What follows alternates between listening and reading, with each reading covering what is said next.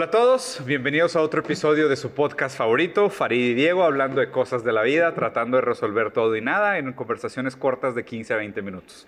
Eh, tenía un pendiente con mi estimado amigo Farid, que la vez pasada me hizo una muy buena entrevista. Eh, llegamos a lugares muy inusitados, no, la neta estuvo, estuvo chido, la neta la disfruté. Eh, y ahora me toca a mí. Entonces, hoy vamos a tener el, el gusto de entrevistar al famoso e influyente Farid Diek. ya me lo venía saboreando. A ver, empecemos por una pregunta simple. ¿Quién es Farid Diek? Vas a replicar exactamente las mismas preguntas que No, no, no, no, Sí, sí, tengo otras. Se vale, se vale. Pero a ver, ¿quién, es, Farid? ¿quién es Farid? Híjole, güey. Eh, pues soy una persona que le gusta, no sé, que, que se pregunta, es curiosa, soy una, me identifico mucho con con esta parte bonita del, del, infante, ¿no? Que es esta curiosidad pues, por preguntarse acerca del mundo. O sea, creo que eh, a través de, de, de, las preguntas y de tratar de conocer el mundo es como le doy una especie de sentido a mi vida, ¿no? O sea, es como experimentar el mundo a través de las preguntas y conocer más del mundo es lo que me, me mueve. Aún y cuando, cuando la verdad o este conocimiento pueda demoler por completo lo que antes creías, ¿no? Eh, en ese, eh, también me considero una persona empática, sensible. Eh, siento, como que siento hay muchas veces a, a, las otras personas, ¿sabes? y creo que eso lo, lo, lo, heredé de mi mamá, porque ella es muy así. Y que simplemente trata de hacer lo que puede con lo que tiene y donde está, güey. Eso es, yo creo que lo que, lo que es. Muy, muy, buena definición. Yo creo que muchos se identifican con esta idea. Oye, Farid, y platícame un poquito de, o sea, supongo que mucha gente que te conoce, te conoce desde que eres activo en, en, redes sociales y demás. O sea, platícame un poquito de ti antes de que empezara todo este tema de creación de contenido. O sea, ¿qué estudiaste? ¿Qué querías hacer? ¿Cuáles eran los sueños de Farid cuando otra época, el otro Farid, un Farid que tal vez murió. Eh, sí, bueno, que vive todavía parte de él en mí, ¿verdad? Fue, yo fíjate que tenía, encontré una pasión por la música. Cuando tenía 15 años, nunca se me va a olvidar. Eh, tenía un grupito de esas de, con, tus con tus amigos de, la secundaria y la madre. ¿Qué, ¿qué instrumento, grupo. ¿Qué instrumento era el tuyo? tocaba la batería. Míralo. Y teníamos este grupo, yo tenía 15 años. Y luego tuvimos una primera experiencia en un estudio de grabación, pero obviamente no era un estudio muy profesional, era un estudio en casa de un güey, en su techo y la madre, ¿verdad? Y cuando llego al estudio, de cierta forma como que me enamoré mucho del proceso de grabación, no lo conocía, era completamente desconocido para mí el proceso de grabación, o sea, los aparatos y cómo de grabar algo de pronto se escucha de otra forma, ¿no? Y me enamoré tanto del proceso y aparte soy una persona, me he caracterizado mucho también por que si quiero hacer algo, lo aprendo yo en lugar de tener que depender de otras personas para, para hacerlo, ¿no? Entonces, eh, para un niño de 15 años, pues era muy caro, la verdad, grabar eh, eh, canciones, incluso en, en, casa de un güey, ¿verdad? Que cobraba tal vez como, no sé, si acaso 500 mil pesos una canción, pero pues era, éramos cinco güeyes, ¿verdad? Se lo dividían. Ajá, pero aún así, pues para un niño de 15 años podía ser algo claro. caro, ¿no? Entonces, después de esa experiencia que tuvimos ahí en ese estudio, eh, yo dije, voy a aprender yo a hacer todo esto para que el grupo deje de depender de, métricas externas al grupo y podamos nosotros cuando queramos, ¿verdad? Grabar la música que queramos gratis y, listo. Aparte, pues que queden como tú quieres que queden, ¿no? Porque también cuando, pues, cuando lo subcontratas y demás, pues... Eh, dependes mucho de los tiempos de la otra persona y es un batallar. Bueno, por lo menos esa fue la, la experiencia que tuve.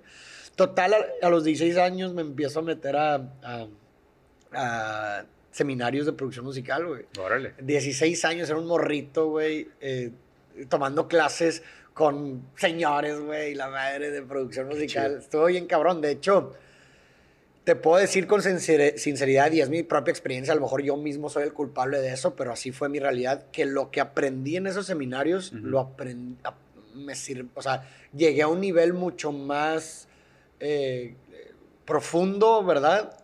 Que en mi carrera, por ejemplo, porque estudié, estudié, terminé estudiando producción musical mi primera carrera. Órale.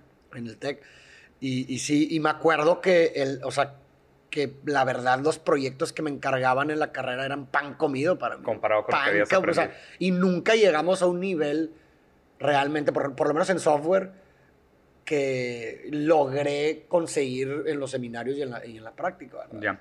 ¿Y, y, cómo, ¿Y cómo percibes esa diferencia? Porque creo que, o sea, es un tema bien interesante. O sea, la diferencia entre estudiar algo porque realmente te apasiona versus estudiar algo porque sientes que tienes que estudiar algo. O sea, porque Por creo, deber. Sí, creo que es un dilema que mucho, mucha gente Mucha tiene, güey. Sí, claro, no, y, y digo, creo que es muy contextual, ¿verdad? La respuesta, porque pudiera ser muy fácil para alguien decir, oye, pues eh, estudia lo que siempre quisiste, ¿no? Sí. Y, y tiene responsabilidades y a lo mejor, no sé, y más ahora en un paradigma muy distinto al, al, al- al- previo, ¿no? O sea, creo que el paradigma actual es multidisciplinario. Sí. ¿no? O sea, creo que el conocimiento está, eh, eh, ya no dependes de las instituciones educativas para adquirir conocimiento, ¿verdad? Y eso es un, es un plot twist en el aprendizaje. Entonces, creo que eh, ahora puedes construir caminos muy distintos a solamente un juego binario entre estudiar o no estudiar en una institución Claro. educativa lo que quieres. Ahorita tal vez puedes estudiar algo que a, eh, a lo mejor te, eres bueno, no te apasiona, pero te puede ayudar a a lo mejor darte los recursos para hacer lo que siempre quisiste y eso que también siempre quisiste pues, lo puedes aprender a lo mejor de forma, no sé, o, o combinar, puedes esta- eh, eh, elaborar tus propias estrategias gracias al paradigma actual que vivimos. Antes quizás no. Eh, obviamente yo sí creo y, y apoyo firmemente la noción de, Mm. que, de que por lo menos se intente lo más que se pueda hacer lo que más, lo, lo que, lo que te apasiona, ¿verdad? Sí. Lo- aquello que, que pudieras pensar que harías si el dinero no fuera un objeto, ¿no? Porque finalmente, de otra forma, creo que te estás comprando a la, a la larga una vida miserable, güey. Sí, claro. Te Y- condenas a ti mismo a ser bueno en algo que no te gusta. Exactamente, y luego, o sea, un- yo te preguntaría, ¿no? ¿Qué prefieres? ¿Una vida corta, eh, pero eh, llena de, de- de todas las actividades que, que, que siempre quisiste hacer y que te apasionan? ¿o ¿Una, vida larga vivida de forma miserable? Pues Claro. yo creo que pues, la gran mayoría de la gente preferiríamos la primera, ¿verdad? Una vida plena y corta. Exactamente. Y pues bueno, entonces en- después de esos seminarios cons- empiezo a ahorrar, ¿verdad? Dejo de salir los fines de semana y, y em- y le pido a mi abuelita permiso para que en un cuarto de su casa me dejara montar un mini estudio de grabación. Qué chido. Y así empecé a los 16 años, tenía un estudio, fue como mi primer emprendimiento, güey, un estudio de grabación en donde me grababa a mí mismo, me grababa a, lo- a los grupos con los que eh, formaba, los grupos que formaba con mis amigos. Y eso duró dos años, güey. O sea, dos años ese estudio. Eh, nunca le saqué un solo centavo de ese lugar porque eh, era más como de pasión. Aparte, no, no tenías tampoco la necesidad, afortunadamente. Y luego ya eh, eh, sus- eh, surge como el, el- un, un- un antes y un después en mi vida, que cuando yo tenía 19 años, muere un hermano, mi hermano mayor. Y eso fue como, tas, ¿no? Un, un- cambio radical en mi vida. Porque de cierta forma como que me, me puso de frente el absurdo, ¿no? O sea, de- la, la muerte, ¿no? Que finalmente... El sinsentido de la vida. Ajá, el sinsentido, porque pues realmente, digo, ya después de que empiezas a cuestionar de muchas de esas cosas, empiezan a cobrar sentido cosas del pasado. Claro.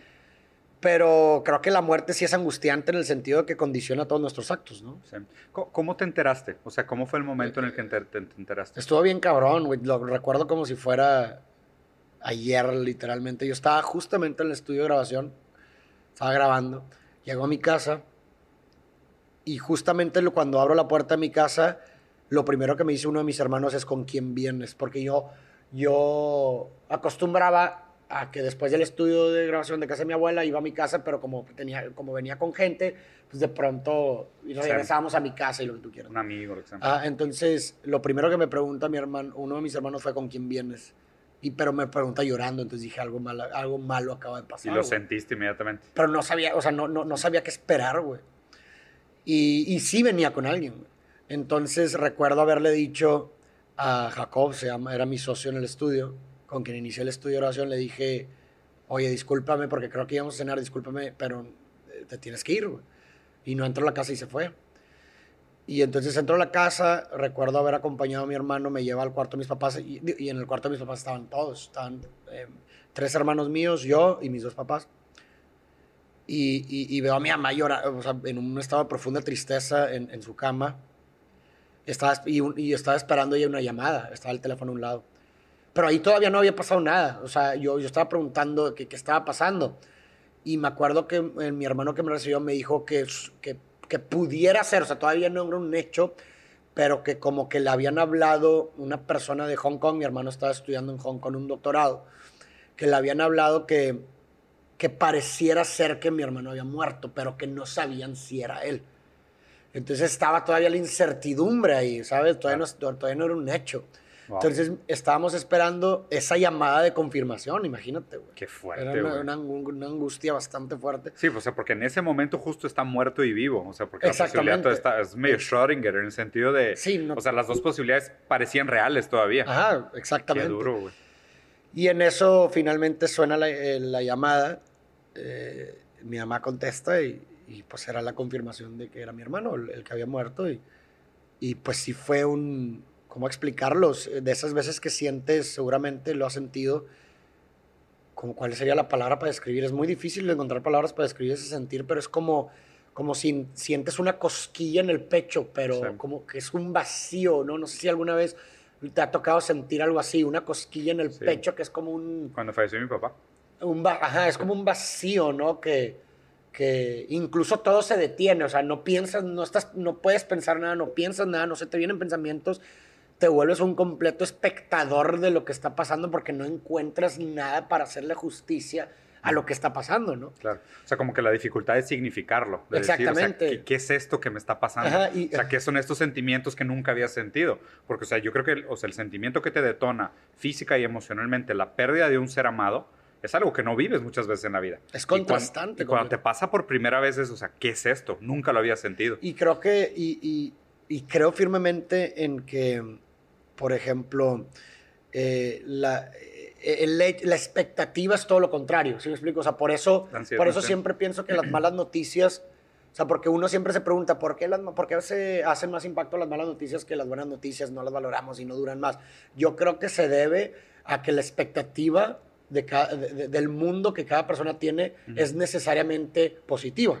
Mm. Y cuando tú tienes una expectativa de, las cosas necesariamente positiva, entonces cuando suceden esas cosas... Se cumple tu profecía. Exactamente, entonces no es nada contrastante a lo que tú esperabas, es lo que tenía que pasar. Claro. ¿Sí explico? Pero eh, cuando sucede algo eh, eh, negativo, ¿verdad? Bueno, aparentemente negativo, es difícil connotar las cosas como algo absoluto. como no estaba en tus expectativas, entonces produce ese impacto, ese choque, ese choque ¿verdad? A diferencia de lo, de lo, positivo porque no estaba en tu expectativa esto. O sea, por ejemplo, pues unos padres no están en tus expectativas debido a que un hijo muera antes que ellos, Por, lo tanto, es completamente traumático y devastador para ellos, ¿verdad? Y tampoco necesariamente para los padres. Para mí tampoco. O sea, está la posibilidad, y es algo que me, eh, eh, vi una, una lectura, un discurso de, de realidad sobre, duelo, sobre el duelo que que me gustó bastante, que es que el duelo realmente se vive en vida, porque dentro de esa relación, cual sea que sea, inconscientemente está ya el supuesto o el entendimiento de que alguien de los dos va a tener que continuar sin el otro, en algún punto. Es, es una realidad que, que reniegas, ¿verdad? creo que todas las personas saben que en algún momento van a tener que seguir sus vidas sin el otro. Entonces, en ese sentido, el duelo es algo que se está viviendo en vida misma, porque de cierta forma pues inconsciente no te estás preparando, ya te, está ahí, está ahí eh, deambulando claro. por, te, Te, puedes engañar a ti mismo, pero sabes que no son eternas las eh, relaciones. exactamente, y que, alguien va a tener que continuar sin el otro. O sea, alguien va a tener Oye, ¿y, este, y ese momento de duelo familiar, o sea, ¿cómo, cómo fue? ¿Cómo reaccionaron las diferentes personas de tu familia? Y, y, creo que nunca te había preguntado, ¿de qué falleció tu hermano? Mi hermano murió de un accidente eh, en Hong Kong. Mm, realmente eso ha sido también lo lo duro de, la situación que ni siquiera sabemos cómo fue que realmente murió. O sea, eh, es más, así te la dejo, ni siquiera vimos el cuerpo, güey.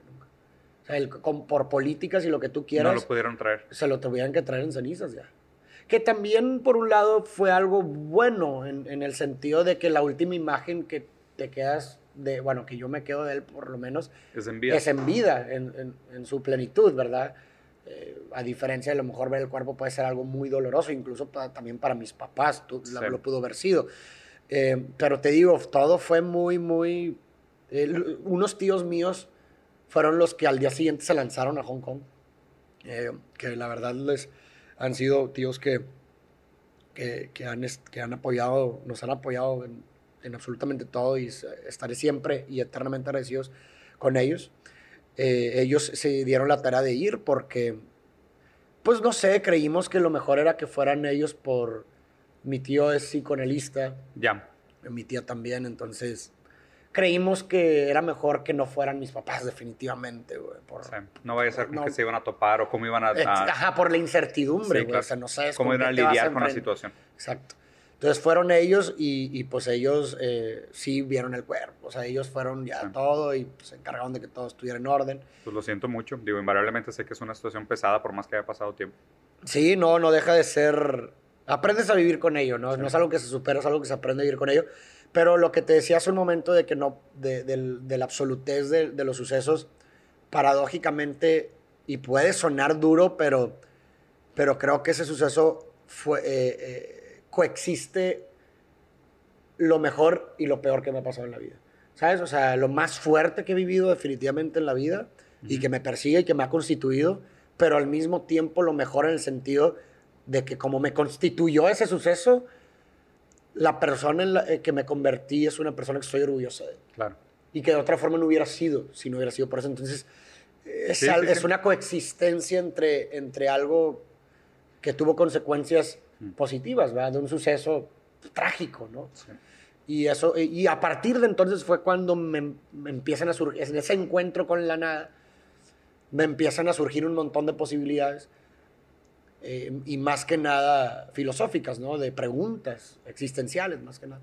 Y ahí es cuando me empiezo como a adentrar mucho a la lectura filosófica, a preguntarme sobre cosas y demás. Y, yo tenía 19 años y a partir de entonces fue que, eh, pues, me, me, enfoqué en hacer cosas que yo, pues, muy, que yo le daba valor y que yo quería que, yo veía que tuvieran una trascendencia más allá, ¿no? Empecé a hacer proyectos sociales, güey, eh, apoyo, hay un proyecto, me acuerdo, proyectos de, que, que, trataba de solucionar problemas de, de, personas, de comunidades vulnerables, etcétera. A partir de ahí, como que eso fue la forma en la que yo signifiqué y le, y le di sentido a mi vida, ¿no? De que pues, la, la, única forma de volver soportable mi existencia es que esta sirva para hacer mejor la calidad de vida de otras personas. Eso fue como el sentido que le construí. Y entonces empecé a hacer cosas que tuvieran, que estuvieran relacionadas con eso. Hasta que finalmente, proyecto tras proyecto, que no salieron bien, la verdad, finalmente eh, llegué a un proyecto que me empezaron a invitar a dar charlas, que fue un proyecto de reciclaje de zapatos. Y a partir de esas charlas me di cuenta que, que me gustaba también compartir lo que pensaba y que, la, y que recibía buena retroalimentación, ¿no? Sí.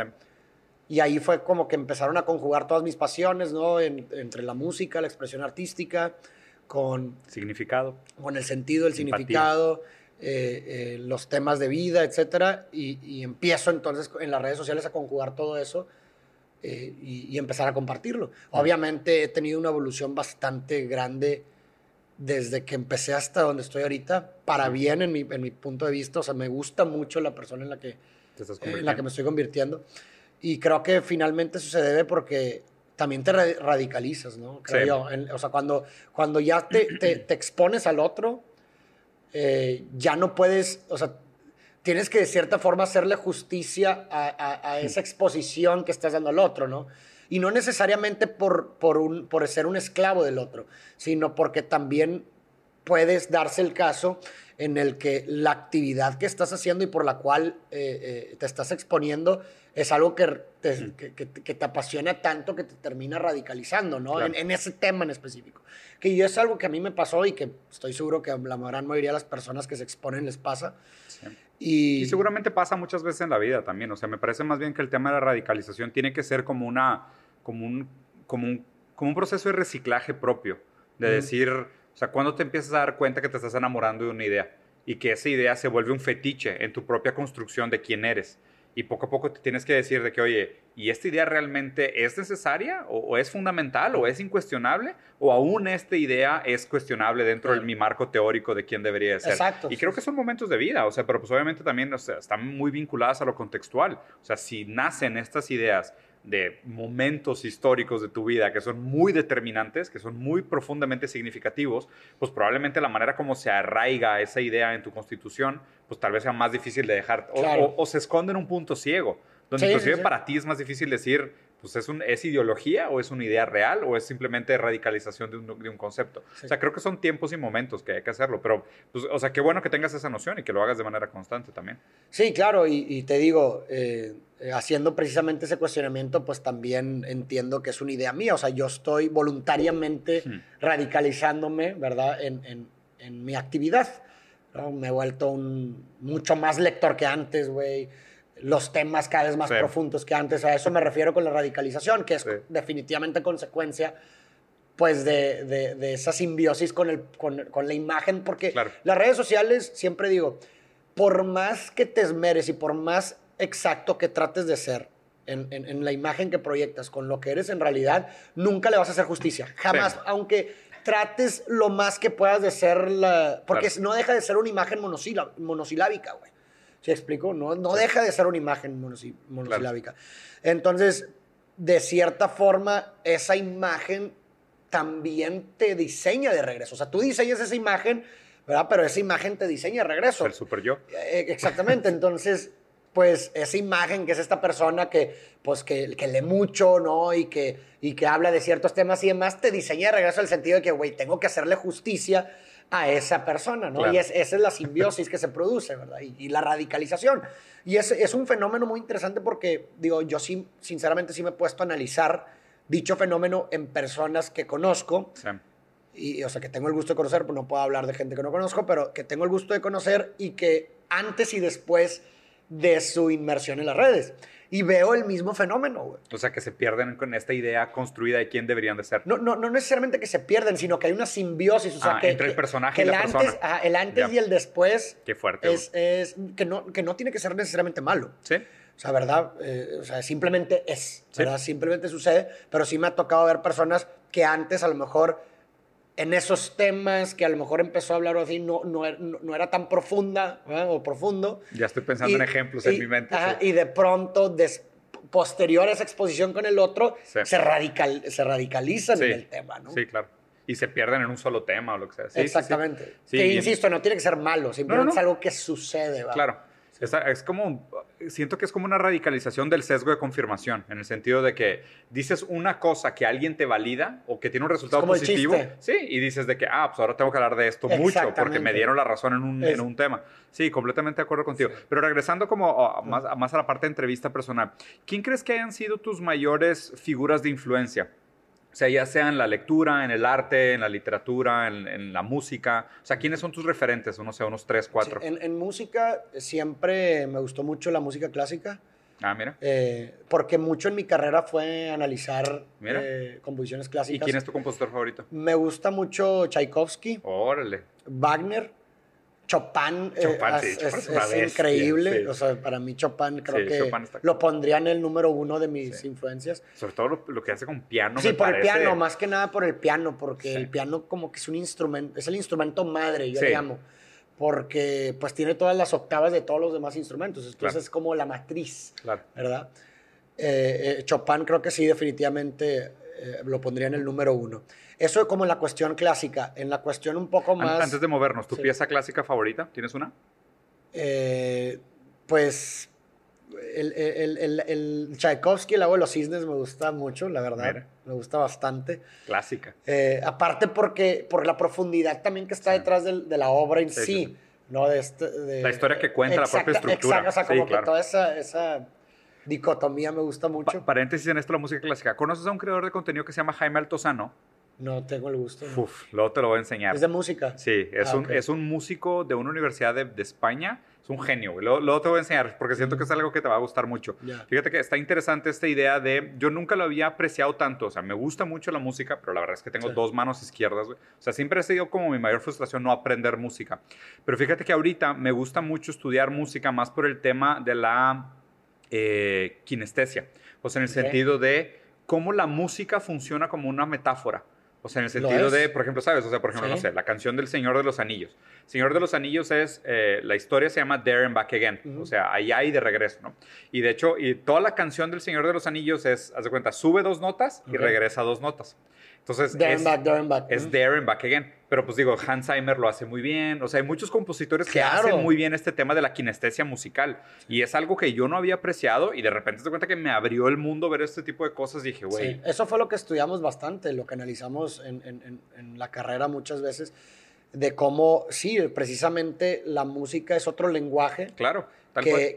que las mejores obras de la historia, ¿verdad? Tienen una sincronía entre lo que se dice verbalmente con, Lo que con se lo que plasma se con está notas. plasmando en. O sea, están en Sí. sincronía. Como tú dices, oye, es muy diferente decir la palabra triste o que estoy llorando o algo que te quiera hacer sentir mal en Sí. un acorde mayor. O en una a dórica, hacerlo, sí. O hacerlo en un, con una séptima menor, güey. sí.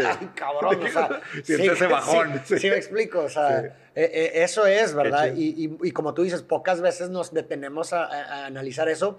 Simplemente lo sentimos, la Eso- música nos lo hace sentir, pero Eso no es lo increíble. O sea, lo increíble es que lo sientes aún sin la capacidad de racionalizarlo. Exacto. O sea, eso es lo que se me hace completamente. Está cabrón. Sí, güey. O sea, pues hace hasta asustador que de repente escuchas y dices, sí, siempre que escuchaba esta secuencia de notas, sentía esto. Mm. Pero qué raro que tú interpretes tristeza en algo que no tiene la cadena significante del lenguaje. Ujú. O sea, Exacto. es- Es- es eso es lo más raro, güey. Eso es justamente lo que estaba pensando. O sea, estás hablando de algo literalmente, pues, natural, güey. Sí. O sea, no, Sí, no sí, fue sí. atravesado por, la palabra, güey. Estás- Exactamente. es- te lo juro. Está bien, Luego cabrón. nos deberíamos aventar una plática de eso porque ahorita es de mis temas favoritos. Pero perdón que te interrumpí. ¿Otros referentes? O sea, después de la música clásica, Eh, ah, bueno, de ma- literatura o filosofía, lo que sea. siguiendo un poco con la música y luego me voy con los demás, eh, Sigur Ross ha sido uno de los Ajá. grupos bastante que más me ha marcado. Blink 182, yo sé que son Blink. contrastantes, pero, No, pero, está Blink me, increíble, fue güey. mucho para mi adolescencia y, y hasta la fecha lo sigo escuchando. Sí. Y Nacho Vegas también es un, Nacho Vegas es un cantautor Un español cantautor. que las letras de ese vato neta me, me, me De fascinan. hecho, yo no lo conocía hasta que tú me dijiste él. Ah, sí, sí, Sí, te- creo que alguna vez te lo puesto. Sí.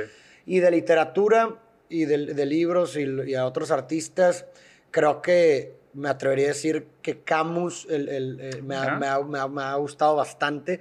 Ahorita me ¿Más estoy... que Alan Watts?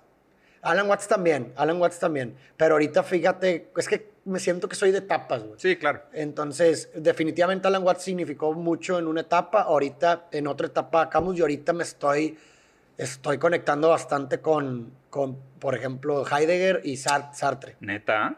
Órale. Una Sí. etapa heideggeriana es buena, güey. Sí, sí, sí, es ahorita porque también es está- muy bueno con el lenguaje. Sí, no, va, y Uf. termina muy poético. Sí, sí, muy, sí, Muy súper, poético. súper. Y aparte, Mira, creo- eres fan de un nazi, güey. Ad hominem. Ah, soy fan de la obra, no de las... Sí, es broma. Para la gente que no sabía, Heidegger fue parte del partido nazista, pero no desvalida absolutamente ninguna de sus ideas. O sea, es la Pero- pero- importancia pero, de saber separar. Digo, puedo estar equivocado, pero no, si mal no me equivoco, porque ahorita lo traigo medio fresco. Sí. Él se, se, sal- o sea, se retiró, lo, lo exiliaron o Sí. se retiró del partido, creo que incluso antes de la Sí, guerra. sí, se fue a vivir en una cabañita Treinta- en los el bosques. y todo. 36 o 30, Pero, algo así, al, ¿no? pero al principio él Al estuvo principio muy metido. O sea, en la ideología inicial él estuvo muy exacto. metido. Sí, sí, sí.